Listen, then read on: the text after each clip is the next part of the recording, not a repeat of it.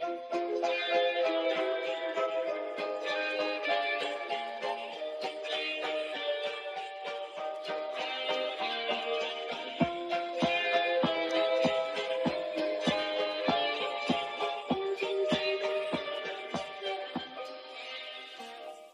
Bonjour à tous, j'espère que vous allez bien et on se retrouve aujourd'hui pour un nouvel épisode où on va parler de Prométhée, de son histoire et surtout de son influence sur un chef-d'œuvre littéraire qui a inspiré le genre gothique. Prométhée est un titan, c'est le fils de Japet et de la Néréide Asie ou de l'Océanide Clyménée selon les légendes. C'est un titan qui est sage et qui ne prend pas trop part à la titanomachie, c'est-à-dire la guerre entre les dieux et les titans, et son nom veut dire prévoyant, en opposition à son frère le titan Épiméthée, qui lui veut dire celui qui réfléchit après coup. Prométhée est connu pour être le voleur de feu, le copain des humains et pour le châtiment que lui a infligé Zeus. Prométhée crée les premiers hommes avec de l'argile, mais il ne façonne que le corps, que l'enveloppe. Alors, il va dans les forges d'Héphaïstos, le dieu forgeron, et il prend une étincelle de feu, l'associe à l'argile, et cette étincelle devient l'âme humaine. Zeus n'est pas content car ce n'est pas son initiative, il n'a pas donné son autorisation, mais sa colère envers Prométhée ne s'arrête pas là. À un moment donné, il faut décider quelle nourriture sera attribuée aux humains. Prométhée veut que ses petits protégés, sa création, c'est-à-dire les humains, aient la meilleure nourriture possible. Un bœuf est tué et Prométhée prend les parties les plus appétissantes et les cache sous la peau du bœuf. Puis il prend les os et les abat et les recouvre de graisse pour donner un aspect plus appétissant. Une fois ces petites cachotteries faites, il demande à Zeus de choisir. Zeus a un petit doute sur ce qu'il a sous les yeux. Il sait qu'avec Prométhée, le courant passe pas trop, mais il choisit quand même le plat qui a le plus bel aspect, c'est-à-dire les os et les abats. Le roi des dieux est furieux, en colère de s'être fait tromper. Il se venge sur les humains qui n'ont absolument rien demandé en les privant du feu pour les condamner à manger de la viande crue. Mais Prométhée ne veut pas laisser ses petits protégés dans cette situation, alors il vole une deuxième fois le feu sur l'Olympe ou dans les ateliers d'Héphaïstos selon les légendes, et le rapporte aux hommes. Zeus n'est vraiment pas content. On le défie une fois, à la limite ça peut passer, mais on le défie une deuxième fois, ça ne passe pas du tout. Alors il impose une punition, un châtiment à Prométhée. Et dans la Grèce antique, ce n'était pas seulement faire quelques années de prison ou être interdit de téléphone ou de sortie. Non, les châtiments, c'était du haut niveau. Prométhée est condamné à être enchaîné sur une montagne pendant 30 000 ans. Jusque-là, le châtiment est assez cool. Certes, 30 000 ans, c'est long, mais pour un titan immortel, c'est assez faisable. Sauf qu'en plus de cet enchaînement, un aigle viendra chaque jour lui arracher son foie, qui se reformera pendant la nuit, et ainsi de suite. Heureusement pour notre titan, sa peine ne dure finalement pas 30 000 ans, mais 30 ans, puisqu'Héraclès arrive et tue l'aigle il plaide sa cause auprès de Zeus qui le libère. Après toutes ces péripéties, Prométhée vit une petite vie tranquille, bien méritée. Voilà l'histoire de Prométhée, ça c'est fait. On va mettre la mythologie grecque de côté pendant quelques instants pour que je vous raconte une autre histoire. Mais ne vous inquiétez pas, tout a un lien. Cette fois-ci, c'est une histoire assez récente, je dirais, c'est l'histoire d'une écrivaine bien connue qui a écrit Frankenstein.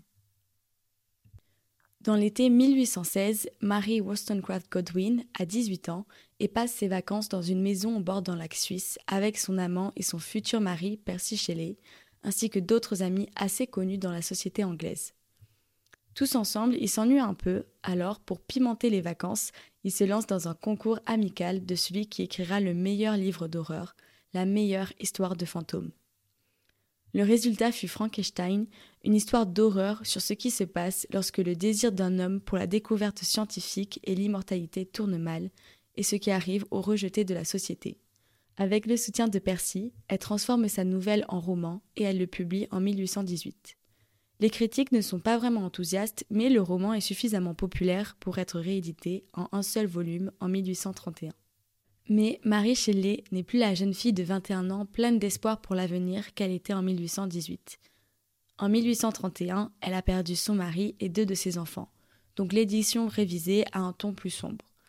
Dans le texte de 1831, la nature est une machine destructrice et son personnage principal, Victor, est une victime du destin et non du libre arbitre. Ici, on va surtout analyser la deuxième version, c'est-à-dire la plus sombre. L'histoire commence avec le capitaine Robert Walton qui traîne à Saint-Pétersbourg, en Russie, probablement vers la fin du XVIIIe siècle. Il attend qu'on le conduise au port où il va engager quelques Russes courageux pour naviguer vers le pôle Nord.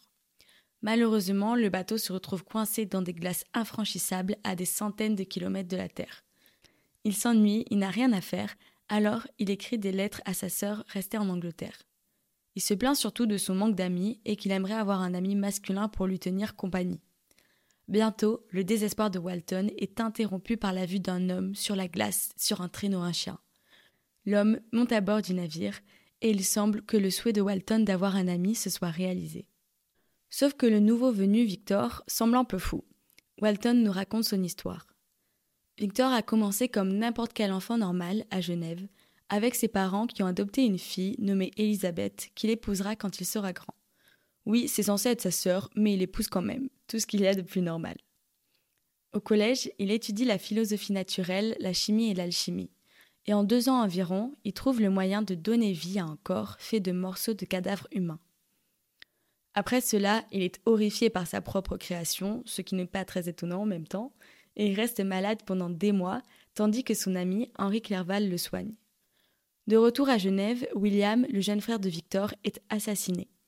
La servante de la famille Frankenstein, Justine, est accusée de l'avoir tué. Victor a l'intuition magique que son monstre est le véritable meurtrier, mais pensant que personne ne croira à l'excuse c'est mon monstre qui l'a fait, Victor n'ose même pas avancer sa théorie, même lorsque la pauvre Justine est exécutée à tort. Victor, affligé, part en voyage dans les Alpes suisses pour un repos bien mérité. Comme par hasard, il tombe sur le monstre qui avoue son crime et raconte à Victor cette histoire. Si vous suivez bien, nous sommes maintenant dans une histoire, dans une histoire, dans une histoire. Lorsque Frankenstein s'est enfui, il s'est retrouvé seul et hideux. Personne ne l'acceptait, à l'exception d'un vieil aveugle. Il espérait que la famille de l'aveugle lui témoignerait de la compassion, mais même eux l'ont repoussé. Alors, lorsqu'il tombe sur William, il tue le garçon par vengeance. En bref, il est mécontent que son créateur l'ait créé pour qu'il soit seul et malheureux, et il demande à Victor Frankenstein de lui créer une compagne. Après beaucoup, beaucoup de persuasions, Victor accepte. Il dépose son pote Henri en Écosse pendant qu'il va travailler sur une île des Orcades. Mais juste avant de terminer sa deuxième création, il détruit le deuxième monstre. Il craint que les deux n'apportent la destruction à l'humanité au lieu de s'aimer de façon innocente. Sauf que le monstre le voit faire et jure de se venger à nouveau. Lorsque Victor débarque sur un rivage au milieu d'Irlandais, ceux-ci l'accusent d'avoir assassiné Henri, son ami, retrouvé mort. Mais heureusement pour lui, il est acquitté. Donc Victor retourne à Genève et se prépare à épouser sa sœur Elisabeth. Mais il est un peu inquiet. Le monstre a juré d'être avec lui lors de sa nuit de noces. Victor pense que le monstre le menace, mais la nuit où Elisabeth et lui se marient, le monstre tue la mariée. Le père de Victor meurt de chagrin, il vient de perdre une belle-fille et une fille, et le monstre fait d'une pierre deux coups. Seul et déterminé à se venger, Victor poursuit le monstre sur tous les terrains imaginables jusqu'à ce qu'il soit épuisé et presque mort. Il retrouve le bateau de Walton, raconte son histoire et meurt. L'histoire n'est pas tout à fait terminée, car Walton découvre le monstre pleurant sur le cadavre de Victor. On ne sait pas s'il pleure parce qu'il est triste ou parce que, comme il le dit, il n'a plus de raison de vivre, mais quoi qu'il en soit, il s'en va mourir dans l'Arctique, seul. Oui, ce n'est pas tout à fait une fin hollywoodienne. Et là, vous vous dites, mais quel est le rapport avec la mythologie? Quel est le rapport avec Prométhée? Eh bien, parce que le livre Frankenstein ne s'appelle pas véritablement comme ça. Ça, c'est le nom raccourci. Son vrai nom, c'est Frankenstein ou le Prométhée moderne. Alors pourquoi ce titre? Déjà, Frankenstein est le nom du scientifique, Victor Frankenstein, qui a créé le monstre. Ce n'est pas le nom du monstre comme on a tendance à le croire, mais le nom de son créateur. Passons maintenant aux choses sérieuses. Le sous-titre du livre est Le Prométhée moderne. En effet, il y a beaucoup de rapports avec Frankenstein, surtout dans les symboles, dans les allégories, et pas seulement dans la structure de l'histoire. Tout d'abord, on a la symbolique de la lumière qui est associée à la bonté et à la connaissance. Le feu symbolise à la fois le progrès humain et les dangers de l'invention humaine, ou peut-être les dangers de la nature par opposition aux humains. On peut argumenter dans un sens comme dans l'autre. Il y a aussi toute l'histoire de Prométhée. Le feu était la seule chose que l'homme n'était pas censé posséder car il appartenait exclusivement aux dieux. Lorsque Prométhée a volé le feu pour l'homme, cela signifiait que l'homme empiétait sur le territoire des immortels. C'était un grand pas en avant et Prométhée devait se faire dévorer le foie tous les soirs pour le reste de l'éternité. Bon d'accord, Victor ne s'est pas fait arracher violemment le foie tous les jours, mais il a subi une forme similaire de torture prolongée, comme tous ses proches qui ont été choisis puis tués. Il n'a pas été puni pour avoir volé du feu, mais il a été puni pour avoir empiété sur le territoire des immortels en jouant à Dieu. Un autre point commun est le pouvoir des dieux ou d'un dieu sur la vie et la mort des mortels. Et c'est un trait commun à presque toutes les religions. Le docteur Frankenstein de Marie Shelley a brouillé cette ligne. Il revendique le pouvoir de créer la vie et de défier la mort. C'est-à-dire qu'en ramenant son monstre de la tombe, le docteur Frankenstein a défié la volonté divine. Et dans son cas, c'est plutôt le dieu chrétien qui a été offensé par l'orgueil et la science. Mais dans le cas de Prométhée, c'est Zeus qui s'est mis en colère lorsque les humains ont reçu un cadeau qu'ils n'auraient pas dû recevoir. Le cadeau de Prométhée n'était pas le pouvoir sur la vie et la mort, mais il a permis aux humains de survivre malgré tout. Prométhée a été sévèrement puni par Zeus pour avoir défié sa volonté en endurant des siècles de tourments, et le docteur Victor Frankenstein, quant à lui, il a subi une torture beaucoup plus psychologique. La créature, comme Shelley appelait le monstre de Frankenstein, horrifiait son créateur. Le docteur Frankenstein abandonna le monstre réanimé, convaincu que ses expériences avaient créé une créature purement maléfique.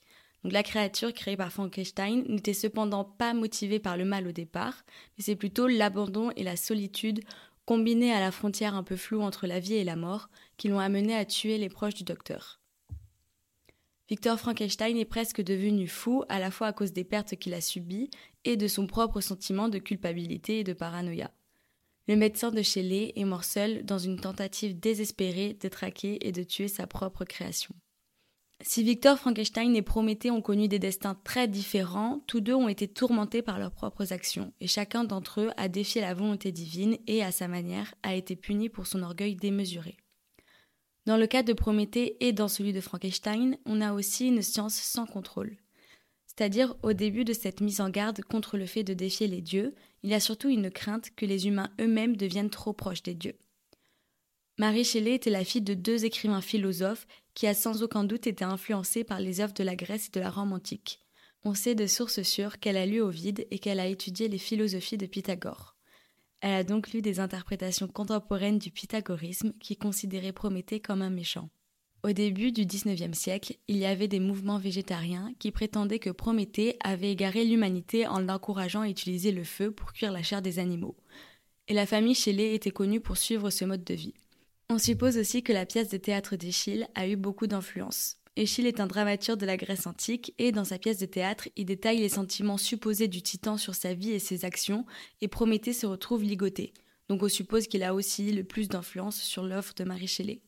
Et si Échille présente Prométhée comme le héros de l'histoire, les vantardistes du titan sur les dons qu'il a fait à l'humanité ont pu sembler familières à quelqu'un vivant à une époque où les découvertes scientifiques progressent rapidement. Prométhée a donné à l'homme le don de la connaissance en prétendant être à l'origine de presque tous les progrès de l'humanité. Ces affirmations selon lesquelles l'humanité était ignorante et presque sans défense avant son intervention ont pu rappeler à Shelley les vantardistes de certains scientifiques à propos de leurs découvertes. Prométhée avait entrepris d'aider l'humanité, mais il a dépassé les bornes en défiant les lois des dieux. Et dans le personnage de Prométhée, Marie Shelley a vu une figure qui a défié les dieux pour donner à l'humanité un pouvoir qui pourrait être utilisé à mauvais escient, et à voyer la même arrogance dans son propre monde. Les scientifiques de l'époque de Shelley poussaient leur discipline à l'extrême, allant jusqu'à expérimenter l'utilisation de l'électricité pour provoquer des réactions dans la chair morte. Comme Prométhée, ils se mêlaient de pouvoirs dont la plupart des profanes pensaient qu'ils appartenaient à Dieu seul. Marie Shelley était déjà préoccupée par la perte et la mort puisqu'elle en avait fait l'expérience dans sa jeunesse, et elle s'est inspirée des romans d'horreur gothique populaires de l'époque. Les débuts de son histoire dans un château suisse isolé au cours d'un été sombre et humide ont renforcé sa préoccupation pour les forces sinistres. Le résultat est l'histoire classique d'un scientifique qui a retiré le pouvoir de la vie et de la mort des mains de Dieu et qui s'est mêlé de forces avec lesquelles il n'aurait jamais dû avoir affaire. Comme l'ancien Prométhée, Victor Frankenstein a été puni pour son orgueil et sa présomption. Son supplice est psychologique, mais il est perçu comme tout aussi divinement ordonné que l'avait été le ligotage de Prométhée 2000 ans plus tôt. Voilà pour le vocal d'aujourd'hui, j'espère qu'il vous aura plu et n'hésitez pas à me faire des retours sur Instagram où mon nom est aussi le vocal de Kellyope. Je reviens très bientôt avec un nouvel épisode où cette fois-ci on abordera le mythe de Méduse. Bisous